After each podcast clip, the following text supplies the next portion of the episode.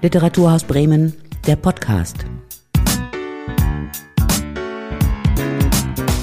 Heute mit Felix Krause und dem Autor Tomasz Jedorowski. Thomas ist in Bremen geboren und aufgewachsen. Dann hat sie im, im Schulalter allerdings schon nach England verschlagen, um dort zuerst ein Internat und anschließend dann die Universität zu besuchen.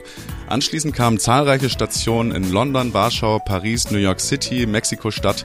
Inzwischen lebt er wieder in Frankreich, etwas südlich von Paris, von wo aus er mir jetzt zugeschaltet ist. Über all das möchte ich heute mit ihm sprechen, aber ganz besonders über sein sehr erfolgreiches Romandebüt Im Wasser sind wir schwerelos. Und ich freue mich sehr, jetzt mit dir zu sprechen. Hallo Thomas. Hallo Felix, danke für die Einladung. Ja, du bist schon äh, extrem viel rumgekommen in der Welt. Äh, würdest du dich selber als Kosmopoliten bezeichnen? Und wenn ja, was bedeutet das für dich? Ähm also ich würde mich wahrscheinlich nicht äh, in der Öffentlichkeit als Kosmopolit bezeichnen oder auch in meinem Kopf, glaube ich nicht, weil das Wort für mich irgendwie so mh, hm, abgeschliffen ist. Und deswegen irgendwie würde ich gar nicht mehr wissen, was es bedeutet.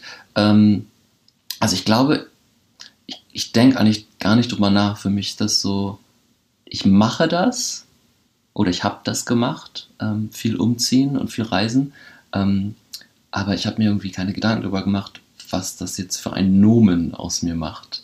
Ähm, ich glaube, ich war eigentlich schon immer offen dafür ähm, zu reisen. Ich glaube, das ist auch irgendwie so meine, ähm, ja, meine Identität, ähm, auch als ähm, Kind von Immigranten geboren zu worden, ähm, worden zu sein, dass, dass man dann einfach ähm, sowieso da, da, wo man geboren wurde, ist eigentlich fast wie ein Zufall. Das heißt, ich komme halt immer wieder nach Bremen zurück, aber ähm, ja, ich würde schon sagen, dass, dass es mehrere oder viele Orte auf der Welt gibt, ähm, zu denen ich gehöre. Ja, du hast es jetzt gerade schon gesagt, äh, du kommst immer wieder nach Bremen zurück. Wo bist du denn in Bremen genau aufgewachsen und äh, wie, war da, wie war diese Zeit für dich? Und kommst du jetzt auch gerne wieder zurück oder ähm, eher so anstandshalber? uh, ähm, ich bin in Horn aufgewachsen, an der Grenze mit Oberneuland. Ähm, also es war sehr vorstädtlich und, und ruhig ähm, und grün. Und ich bin lange Zeit eigentlich nicht oder sehr selten zurückgekommen und ähm, hatte jetzt das große Glück, ähm, dass ich bei dem Bremer Schulhausroman mitarbeiten durfte. Und ähm, das war echt fantastisch, weil ich zum ersten Mal seit Jahren äh, wirklich regelmäßig zurück nach Bremen konnte und auch einen wirklich guten Grund dazu hatte und nicht als Sohn, sondern als, ähm, ja, als Mitarbeiter an einem Projekt nach Bremen konnte. Und ich fand, das war wirklich ein, ein sehr schöner Grund. Ja, der äh, über den Bremer Schulhausroman. Da gibt es auch schon eine äh, Podcast-Episode äh, an unser verehrtes Publikum, falls Sie jetzt nicht wissen, was das ist. So, um es grob zusammenzufassen, es geht darum, äh, du äh, bist quasi als Schreibcoach in einer Schulklasse und konzipierst mit denen zusammen einen Roman.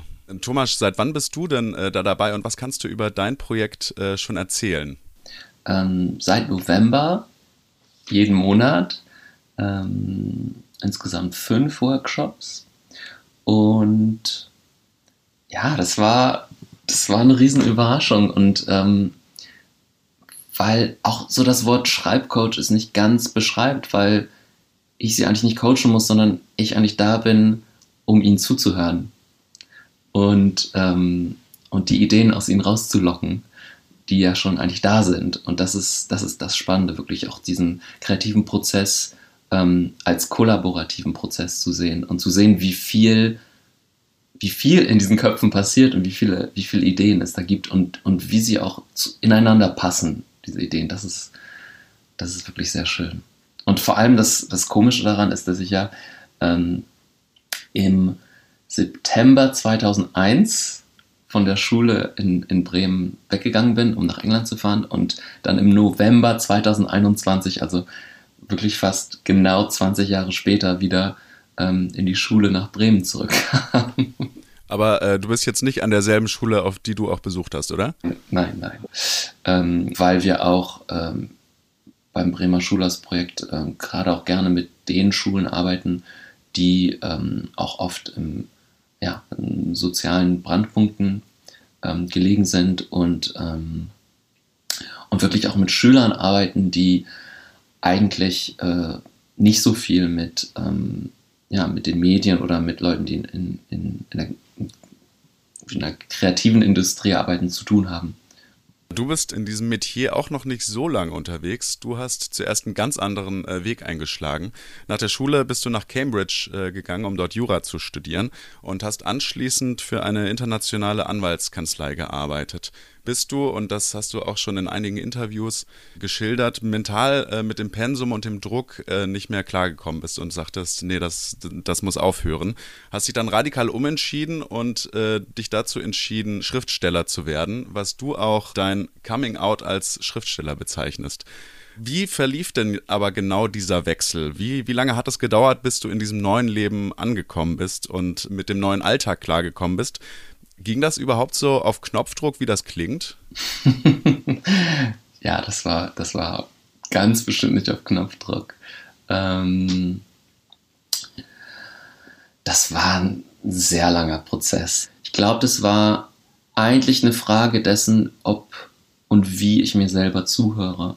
Und ich glaube, ich habe ganz viele Jahre lang das gemacht, was ich machen sollte, um ähm, ja, als, als guter, braver, äh, gehorsamer Mensch gesehen zu werden und, und erfolgreich. Und, ähm, und ich habe mir dabei nie wirklich selbst zugehört, ob das für mich okay war, bis es dann wirklich nicht mehr ging, weil es, weil es weil alles in meinem Sein geschrien hat und gesagt, dass, also ich, hab, ich, ich bin da angekommen in dieser Anwaltskanzlei und ich hatte das Gefühl, dass mein Leben vorbei war. Also es war wirklich, ähm, es war absurd. Also ich war 25, aber ich hatte das Gefühl, dass es jetzt vorbei war. Ähm, es war wirklich morbide und, ähm, und irgendwann ich dann, war ich dann gezwungen, mir selbst zuzuhören und habe dann auch eine Therapie gemacht und dann war das ein ganz anderer Prozess. Also es war wirklich zu lernen, wie man überhaupt leben kann und wie man sich, mh, hm, ja, das, das, klingt vielleicht so einfach zu sagen, wie man sich glücklich stimmen kann, aber einfach äh, in einer Art Wahrheit zu leben, in seiner eigenen Wahrheit zu leben, ohne ähm, den äußeren Stimmen zuzuhören. Und hattest du davor schon geschrieben? Oder wie kam dann äh, die Schriftstellerei auf den Tisch? Nein, ich, ich also ich glaube, ich habe während der Uni-Zeit ein paar Gedichte geschrieben. Und das war es eigentlich. Und als ich dann diese Therapie angefangen habe, dann, da, damals hat mich mein Therapeut dann gefragt, was ich dann eigentlich machen würde, wenn, wenn ich komplett frei wäre. Nehmen wir mal an, ich wäre frei als Mensch, was würde ich dann machen?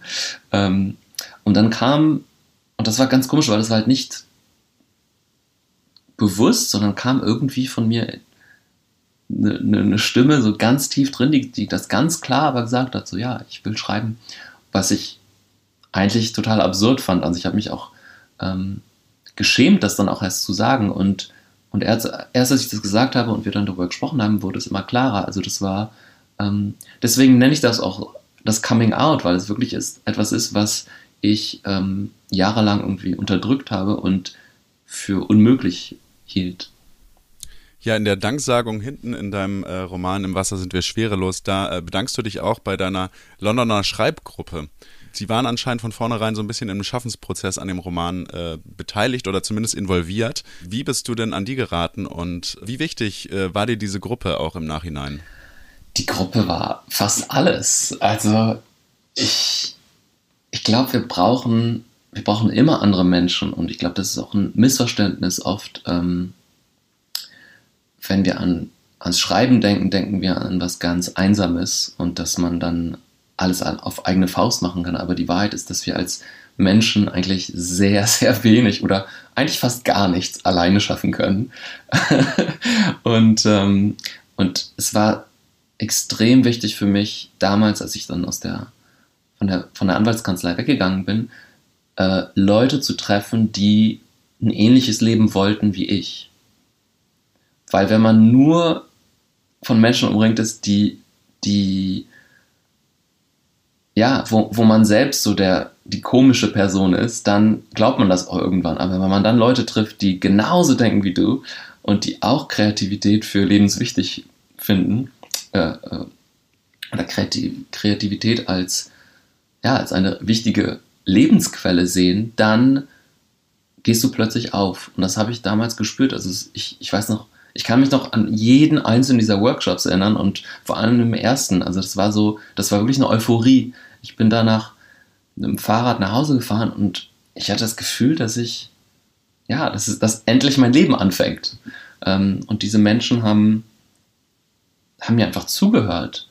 Und das war, das war unglaublich. Also ich habe den ersten, die erste Seite geschrieben von, von vom Im Wasser sind wir schwerelos. Also das, das, ich habe sofort damit angefangen, das kam. Und, ähm, und dann haben die das wirklich gelesen und wirklich ernst genommen. Und das fand ich ziemlich schockierend.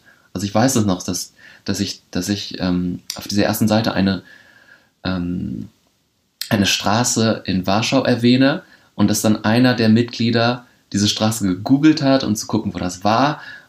Und das fand ich, das fand ich unglaublich, dass man mich so ernst nimmt. Also dann habe ich mich plötzlich auch ein bisschen, bisschen ernst genommen. Also nicht mich, aber die Arbeit. Ja, aus äh, Leserinnenperspektive kann ich auch nur sagen, dass die Entscheidung äh, absolut goldrichtig war, denn sonst wäre uns dieses wirklich tolle Buch äh, wahrscheinlich erspart geblieben oder hätte uns niemals erreicht. Oder jemand anderes hätte es geschrieben, noch schlimmer. noch, genau, noch schlimmer.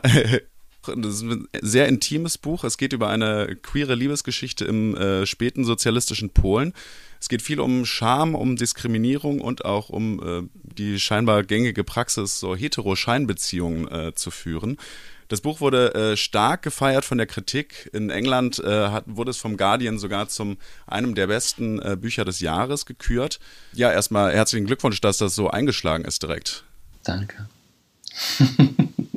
Du hast es äh, vorhin schon erwähnt, du bist äh, selber das Kind äh, polnischer Einwanderer, die 1981 nach Bremen gekommen sind. Wie ist denn dein Verhältnis zum Heimatland deiner Eltern, also zu Polen? War ihre Zeit dort und das Land an sich äh, viel Thema bei euch zu Hause? Ja. Ich würde fast sagen, ständig. Weil es meinen Eltern ganz wichtig war, ähm, dass ich weiß, woher sie kommen und ähm, dass ich nicht hintergrundlos oder geschichtlos bin. Und ich glaube, dass, ähm, wenn ich das so von Weitem sehe, also ich, ich, ich, sehe, ich sehe es nicht vom, vom Innern, aber ich glaube, dass ganz viele Probleme, unter anderem, also es ist ein sehr komplexes Thema, aber ich wage mich jetzt trotzdem hier rein. Ich glaube, dass ganz viel, viele, dass es ganz viele Probleme gibt für ähm, kind oder Menschen mit Immigrationshintergrund, die ihre Geschichte vielleicht nicht bis zum Ende kennen und die Geschichte ihres oder des, des Heimatlandes ihrer Eltern nicht kennen. Und ich glaube, dass man dann ganz einfach, ich habe das nämlich selbst manchmal gespürt, das Gefühl hat, dass man irgendwie nirgendwo hingehört und geschichtslos ist. Und ich glaube, das ist auch ähm, ein sehr ein, ein starkes Mittel, um Leute zu kontrollieren und ihnen irgendwie ihre Würde auch wegzunehmen. Also ich sage nicht, dass es jetzt in Deutschland so aktiv gemacht wird, aber wenn man zum Beispiel an ähm, die afroamerikanische Kultur denkt. Ähm, und was da jahrhundertelang passiert ist, auch dass man Leute wirklich aus ihrem Heimatland herausreißt und ihnen, und ihnen ihre Sprache wegnimmt und ihre Geschichte ähm, und ihre Kultur und deswegen auch ihren Sinn, den Sinn ihres Selbstwertes ähm, das, ich, ich glaube, für mich war dieses Buch deswegen wichtig, um irgendwie diesen, diesen Selbstwert und diese Geschichte und diese Verankerung ähm, für mich selbst zu finden. Und sie zu feiern. Weil ich glaube, man, man kriegt als Migrationskind, wenn man das so nennen kann, ähm, wenn deine Eltern nicht aus dem Land kommen, in dem du wohnst, ähm, kann man dir schnell, und vor allem, wenn du aus, wenn deine Eltern aus einem Land kommen, das ärmer ist als das, in dem du lebst. Also das, wir waren ja keine Expats, wie man das heute sagen könnte, ähm, sondern wirklich Immigranten. Ähm, dann hat man halt irgendwo im Hinterkopf auch ähm, ein Minderwertigkeitsgefühl. Und ähm, und ich glaube, das war ganz wichtig für mich, das irgendwie wegzuarbeiten und, das, und, und mir diese Wunden wirklich anzugucken. Auch wenn es indirekt ist mit diesem Buch. Wenn das jetzt äh, dir nicht zu nahe tritt, ähm, darf ich fragen, warum äh, oder was die Gründe für die Ausreise deiner, deiner Eltern war?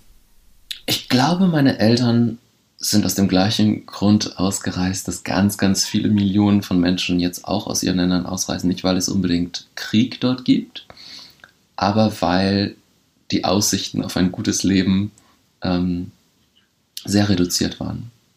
Und, und sie verzweifelt waren, glaube ich. Also es, man, man kann das äh, ja als eine, eine ähm, ökonomische, ökonomische Flucht bezeichnen. Ja, die Frage nach Ausreisen oder sich arrangieren ist auch ganz zentral im Buch. Da geht es allerdings viel mehr um ideologische Fragen, die der Protagonist Ludwig hat. Er sehnt sich nämlich nach dem Westen. Sein äh, heimlicher Geliebter Janusz hingegen will Karriere machen bei der Partei, um für sich und seine Freundinnen und Bekannte ein möglichst angenehmes und privilegiertes Leben zu ermöglichen. Die Kritik hat diesen Umgang mit, mit dem historischen Stoff auch stark gelobt. Ähm, wie bist du denn bei der Recherche vorgegangen, um ein möglichst authentisches Bild von der damaligen Zeit zu zeichnen? Ich bin nach Warschau gezogen. Also ich habe mit dem Schreiben angefangen. Ich habe damals in London gelebt und ich habe wirklich gespürt, dass mich die Stadt ruft und dass ich, ähm, dass ich da etwas zu leben habe. Und, ähm, und, und die Sache ist ja auch, dass ich, als ich dieses Buch angefangen habe, noch gar nicht die wichtigen oder die, die nötigen ja, Instrumente dafür hatte oder, oder Werkzeuge, um das alles zu schreiben. Also ich hatte das Wissen noch nicht. So. Ähm, und ich glaube, und deswegen liebe ich auch das Schreiben und, und, und meinen mein Schreibprozess, weil ich halt immer Projekte anfange, für die ich noch gar nicht vorbereitet bin und während des Prozesses das alles lernen muss, beziehungsweise darf. Also es gibt mir einen, ähm, einen guten Grund dafür, interessante Sachen zu machen, die ich mir vielleicht sonst nicht erlauben würde. und ähm, ja, und ich bin deswegen nach, nach Warschau gezogen und es war wirklich eine, eine tolle Zeit und ich glaube, ich habe einfach dadurch, dass ich dort war, viel aufgesaugt. Ähm, und es war es ging gar nicht darum, so viel irgendwie zu aktiv zu recherchieren, sondern das irgendwie ähm, ja, zu mir kommen zu lassen und einfach aus den Straßen und, und, und dadurch, dass ich mit diesen Menschen gelebt habe, das, das irgendwie rauszuspüren. Ja. Und natürlich brauch, brauchte ich auch ein paar Daten, natürlich. ähm, aber das, ähm, also an Fakten mangelt es ja in unserer modernen Welt nicht. Ja, die Liebesgeschichte zwischen äh, Ludwig und Janusz, ich habe es gerade schon erwähnt, ähm, ist krass überschattet von, äh, von deren ideologischer Differenz oder Totaldifferenz vielleicht sogar. Ähm, hast du zufällig Zahlen gefunden? Wie verbreitet solche, ich sag mal, Meinungsunterschiede so bis in die intimsten Sphären so von Beziehungen hineingereicht haben? Wow. Ich, ich weiß nicht, also ich, ich glaube ich glaube nicht, dass es, dass es solche Statistiken gibt beziehungsweise geben kann. Also es könnte sie geben, aber wie verlässlich sie wären, das wäre nochmal eine andere Frage, weil das ist ja was ganz, wie du sagst, was ganz Intimes. Ähm, intime Statistiken, hm, das, ist, das ist interessant. Ähm, ich kann aber verraten, dass es auch inspiriert von, den, von der Differenz zwischen meinen Eltern äh, inspiriert war. Also meine Eltern hatten auch eine, als sie sich kennengelernt haben, haben sie das Land und ähm, den Staat und das System in Polen auch ganz anders gesehen. Und ähm, das hat mich auch interessiert, wie man mit so einer anderen, mit verschiedener Weltsicht eigentlich trotzdem eine Beziehung aufbauen kann. Aber ja, dann, aber das war halt nur der Anfang, weil, weil meine Eltern sind heute immer noch zusammen und mhm. ähm, Ludwig und Janusz leider nicht. Ja, Ludwig entscheidet sich nämlich für die Ausreise, äh, Janusz bleibt. Du hast den, das Buch als Brief quasi geschrieben, der direkt äh, von Ludwig geschrieben an Janusz adressiert wurde, wo sich Ludwig bereits im äh, New Yorker Exil befindet. Du hast auch mal in einem anderen Interview gesagt, dass es eine ganz bewusste Entscheidung war, ähm, quasi das Du anzu, anzusprechen im, im Roman und dadurch eben so eine besondere Intimität nochmal kreieren wolltest. Äh, in meinen Augen ist das total gelungen. Ähm, mich würde nochmal zu dieser Intimität interessieren. Ludwigs Gefühlsleben ist ja wirklich sehr ambivalent. Äh, mit welchen Gefühlen blickt er denn zurück nach Polen auf Janusz und auf die gemeinsame Zeit dort? Ich glaube, Trauer ist so das Erste, was, was in mir aufkommt, wenn ich daran denke. Ähm, aber Trauer kann ja viele Facetten haben und ähm, kann ja eigentlich auch was ganz Schönes an sich haben. Und ich glaube, ähm, oder ich hoffe, dass es mir gelungen ist, am Ende an einen Punkt zu kommen, wo er diese Trauer akzeptiert und sie, ja, vielleicht, wenn, wenn nicht feiert, dann trotzdem ihre Schönheit sieht und, und sie dadurch auch loslassen kann. Dass er sich nicht gegen diese, diese Trauer wehrt, ähm, weil man sich ja nicht nie, nie gegen Emotionen wehren kann. Und alles, was wir machen können, ist, sie, sie zu sehen und, ähm, und, sie, und sie loszulassen. Im Roman will Ludwig äh, über James Baldwin äh, promovieren. Und der Autor und vor allem dessen Roman Giovannis Zimmer spielen eine sehr, sehr große Rolle in, in deinem Buch. Was hat, haben denn sowohl Autor als auch das Buch für eine Bedeutung für dich? Also heute hat das Buch eine symbolische Bedeutung, äh, weil es sozusagen mein. Also, es war das erste queere Buch, das ich, das ich je gelesen hatte. Und ich bin irgendwie durch, oder dank diesem, dieses Buches bin ich aufgewacht. Also, ich habe das wirklich das Gefühl, dass so meine. Ähm, dass ich meine inneren Augen aufgemacht habe mit diesem Buch. Ähm, es war ein sehr, sehr, sehr intimes Erlebnis und auch irgendwie schockierend. Ja, ich würde schon sagen, dass es schockierend war, dieses Buch für mich zu lesen, weil äh, ich davor nicht wusste, dass Literatur so eine Macht haben kann. Und so einem so nahestehen konnte. Und ähm, ja, ich glaube, unterbewusst war es auch der Moment, in dem ich mir gesagt habe, wenn, wenn Schreiben das schaffen kann, dann will ich das auch machen. Ähm, ja.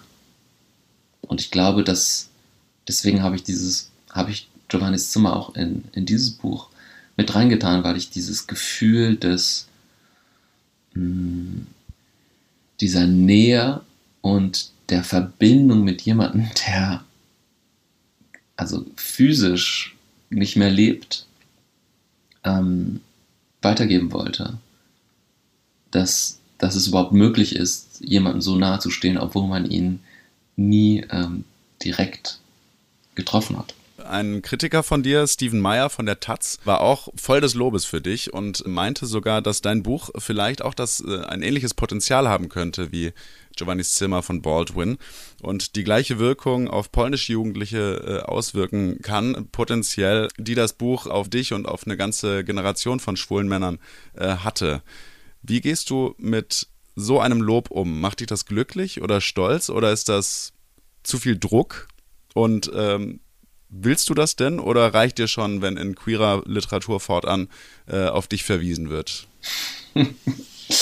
ähm, meine Reaktion ist super emotional. Also jetzt gerade, und ich glaube, es kommt immer auf den Moment drauf an, aber du, also was, was du gerade gesagt hast, bringt mir gerade die Tränen in die Augen weil ich das, ähm, ja, weil ich das total schön und, und rührend finde. Und ähm, also die Möglichkeit, nicht, dass es, dass es wirklich so ist, aber ja, ich, ich das, in, das ist in so in diesem Moment, dass man spürt, dass, dass Literatur und das, was man macht, viel, viel größer ist und viel, viel mächtiger, als man es selbst ähm, ausdrücken kann und dass man irgendwie Teil von etwas ist. Ich glaube, das ist, das ist für mich das, das Allerschönste dabei, dass ich, ähm, dass es gar nicht um mein Ego geht.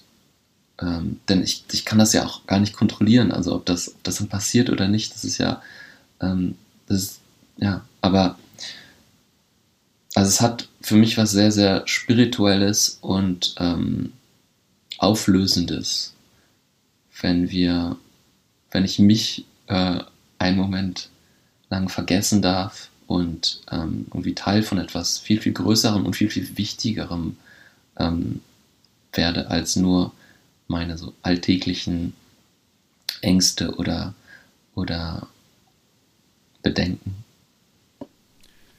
Ja, ich habe es äh, eingangs schon erwähnt, du bist viel rumgekommen, du hast schon an sehr vielen Orten äh, auf dieser Welt gelebt, aber auch in ganz unterschiedlichen Bereichen. Also ich hatte die äh, Anwaltswelt kurz, kurz erwähnt, dann die Welt der Literatur. Du äh, bist aber auch noch in der Modewelt zu Hause und äh, hast da, führst dann noch einen Brotjob quasi nebenher aus. Mich würde interessieren, äh, inwieweit du für dein Schreiben von, von den anderen Erfahrungen, die du gemacht hast und so ganz unterschiedlichen Erfahrungen, die du gemacht hast, immer noch profitieren kannst. Also es hängt immer von der Phase ab. Also im Moment habe ich nicht das Gefühl, dass ich davon profitieren kann. Ich habe, ich mache auch viel weniger jetzt als, als noch vor ein paar Jahren. Ähm, und sehe es im Moment eher als Belastung. Also ich würde eigentlich, ähm, auch wenn ich dankbar für die Möglichkeit bin, aber ähm, ja, eigentlich es, es, es, inspiriert mich eigentlich nicht. Vielleicht, wenn es um Details geht. Also wenn ich Leute bei der Arbeit beobachte, ähm, wie sie sich bewegen oder weiß wie, wie jemand äh, Lippenstift an einem also Lippenstiftabdruck an einem, an einem Glas hinterlässt oder ja, solche kleinen Dinge. Aber ähm, ja, ich glaube, da passiert auch ganz viel unterbewusst. Also ich weiß nicht, ob ich das so klar sehe. Mir ist auf jeden Fall bei der Lektüre von Was sind wir schwerelos aufgefallen, dass du doch auch imstande bist, äh, gut die Outfits deiner Protagonisten zu schildern und ein Gespür dafür hast, was sie tragen. Ja, viel absichtlich. Auf, auf jeden, jeden Fall. Fall. Ja, auf jeden Fall. Ich, ich, also ich liebe Kleidung und ähm, ich finde, das ist, das ist, das ist halt eine Sprache, ja, eine wortlose Sprache, ähm, die ich gerne beschreibe. Ich finde, ich finde es auch wirklich sehr schwierig eigentlich, das ähm, so die richtigen Details reinzubringen und vor allem auch die richtige Menge. Also ich will dann auch nicht zu viel reinbringen, aber ja, ich finde, dass natürlich Kleidung sagt so viel über uns aus und wie wir, wie wir uns dazu entscheiden, uns der Außenwelt zu präsentieren und ähm, wie viel davon kalkuliert ist und wie viel davon ähm, ja irgendwie nicht durchdacht ist. Aber all das spielt eine Rolle. Ja, du hast gerade das äh, Wort Sprache benutzt. Apropos Sprache, du sprichst auch einige Sprachen, fünf laut eigenen Aussagen. Und du hast das Buch Im Wasser sind wir schwerelos auch ähm, zunächst auf Englisch geschrieben. Oder also du hast es nur auf Englisch geschrieben. Wie war denn äh, für dich dein Buch auch in anderen Sprachen, in anderen Übersetzungen zu lesen? Bist du zufrieden mit den Versionen? Das war eine ganz heikle äh, Affäre. das war eine ganz heikle Angelegenheit für mich ähm, da mitzumachen. Also ich habe das auch erst nur am, ich habe das nur am Anfang gemacht. Also ich habe bei der polnischen Übersetzung ein bisschen mitgeholfen, also nicht mitgeholfen, das ist zu viel. Ich habe sie gelesen und ein bisschen korrigiert. Ähm, ich fand das super aufreibend. ich fand das irgendwie zu viel. Ähm, dann so zurück, zurück in den Text zu gehen. Also wir haben ja auch noch vor diesem Podcast mit, ein bisschen miteinander gesprochen und ähm, du hast mich gefragt, ob ich wie, wie das ist, dann noch ein paar Jahre danach über dieses Buch zu sprechen. Und es ist eine Sache, über das Buch zu sprechen und eine ganz andere Sache, ins Buch zurückzugehen, in den Text ähm, und da daran zu fummeln. Und ähm, das, ja, es hat mich ein bisschen aus, der, dem Gleichgewicht gebracht, als ich das gemacht habe. Also ich fand, ich habe daran auch wirklich gemerkt, was für eine riesen Verantwortung ähm, Übersetzer tatsächlich haben und ähm,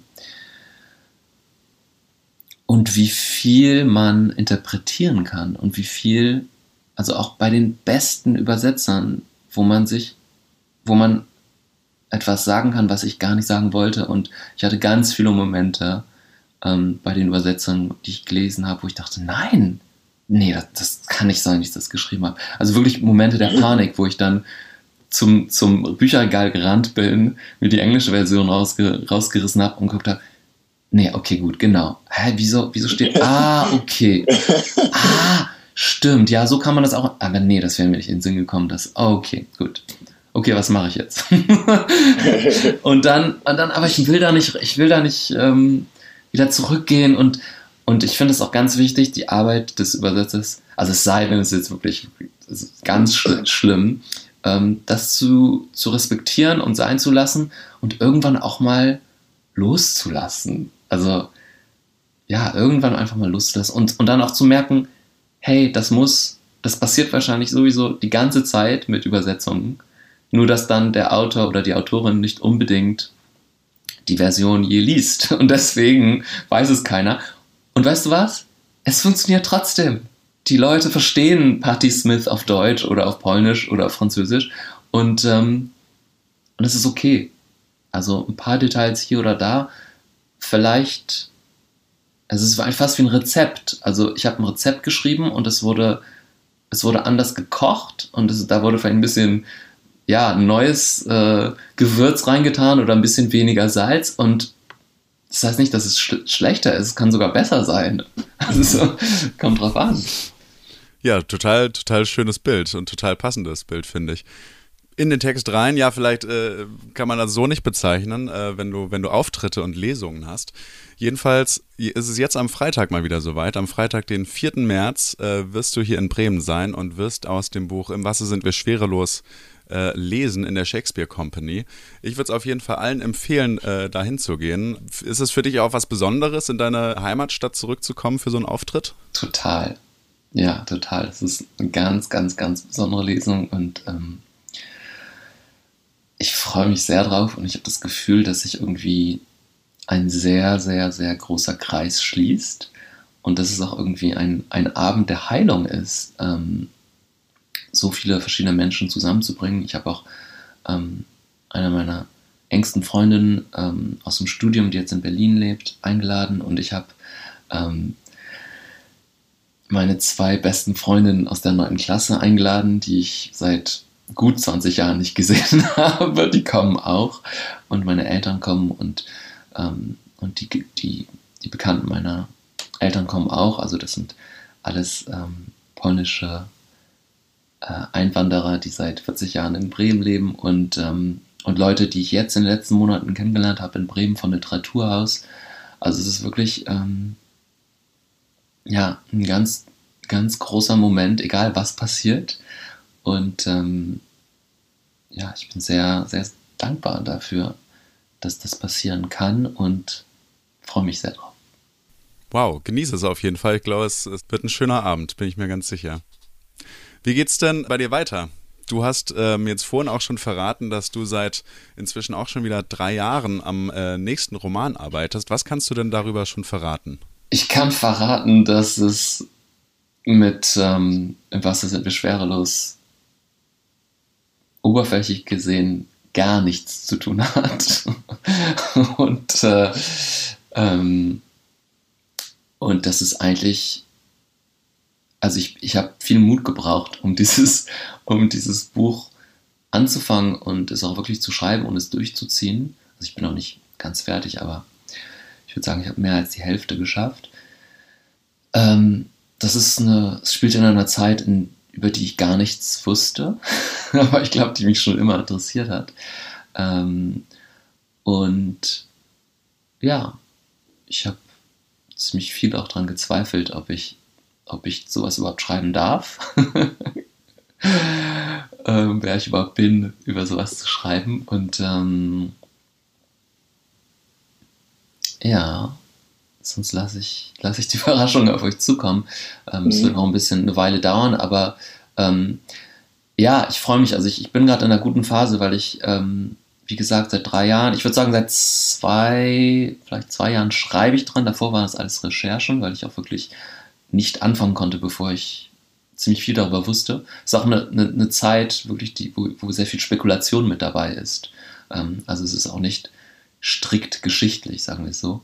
Ähm, und morgen ist zufällig, zufälligerweise der erste Tag, an dem ich es jemandem zeigen werde.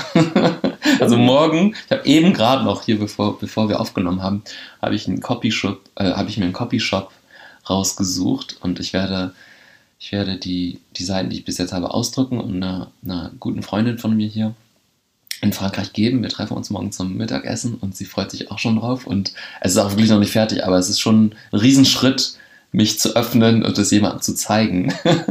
mhm. und, ähm, und in den nächsten Monaten werde ich, ähm, werde ich mir viel Zeit dafür nehmen, wirklich ähm, zu schreiben und es, und es weiterzuentwickeln. Und ich, ja, ich bin, ich bin gerade in so einer, in so einer Liebesphase, wo ich, wo ich das Buch wirklich ganz toll finde und, ähm, und mich darauf freue, weiterzuschreiben. Wow, das klingt fabelhaft. Das ist auch ein sehr, sehr schönes Schlusswort. Dann hoffe ich, dass diese Liebesphase so, so lange weitergeht wie nur möglich und äh, dass dir das Buch nicht noch irgendwie entgleitet, sondern dass du da Nein. mit einem ganz tollen Verhältnis dazu äh, über die Ziellinie kommst. Bestimmt, bestimmt. Danke, Felix. Ja, und ich bedanke mich sehr für deine Zeit, die du dir genommen hast hier für den Podcast. Ich wünsche dir ganz viel Spaß, wenn du jetzt in Bremen bist, äh, bei deinem Heimspiel sozusagen. Und äh, wünsche dir bei allem, was du tust, in der nächsten Zukunft nur das Beste. Danke, Felix. Gleichfalls. Diesen Podcast kann man wie immer auf den gängigen Podcast-Plattformen oder auf der Homepage des Literaturhauses Bremen nachhören. Ich bedanke mich sehr fürs Zuhören. Tschüss, bis bald. Das war Literaturhaus Bremen, der Podcast.